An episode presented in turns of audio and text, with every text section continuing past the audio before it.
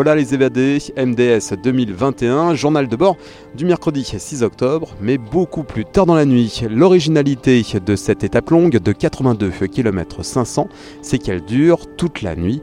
Direction donc désormais un point de contrôle où les coureurs et coureuses rescapés des sables peuvent enfin trouver un petit peu de réconfort après de longues, très longues heures de marche. Une aire de repos tout spécialement pour eux a été aménagée. Alors il y a déjà des transats, ça leur permet déjà de se poser. On a aussi un stand de thé un petit peu de boisson chaude après la, la, fraîcheur de la nuit, ça peut faire du bien. Après ça, ils ont la possibilité de se reposer pour ceux qui veulent faire un petit stop, euh, quelquefois se préparer à manger aussi avant de repartir. Il y a quelques tentes, donc ils peuvent se poser là pour ça.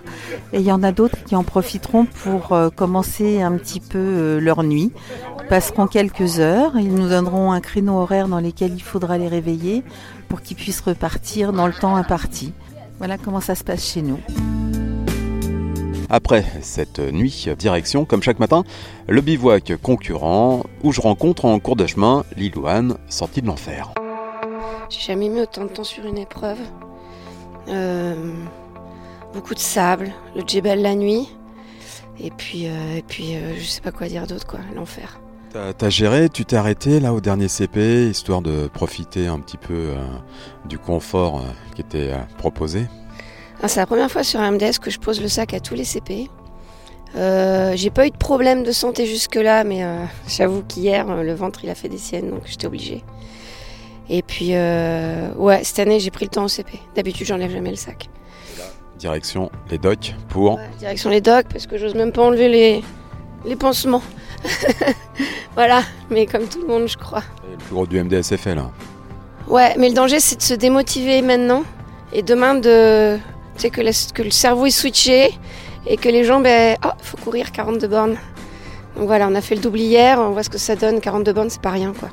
Donc il faut rester mobilisé. Et ce matin, le bivouac fonctionne au ralenti, seuls quelques coureurs arrivés très très tôt ce matin ou dans la nuit profitent, on va dire, de cette journée de repos pour beaucoup. Je vais à la rencontre de Timothée, qui lui aussi est sorti de l'enfer.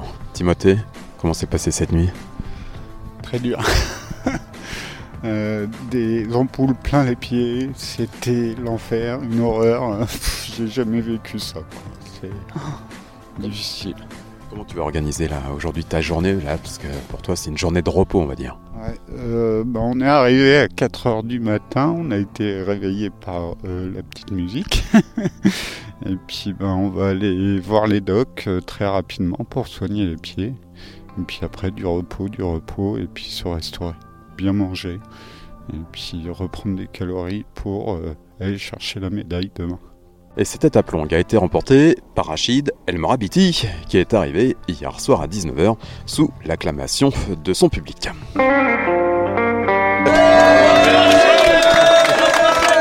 Vraiment, je suis très content de, de gagner la longue étape.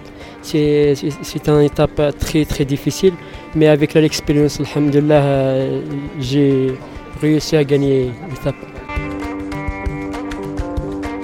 Et comme à son habitude, cette étape longue se conclut avec l'arrivée du dernier concurrent, accueilli par l'ensemble du bivouac.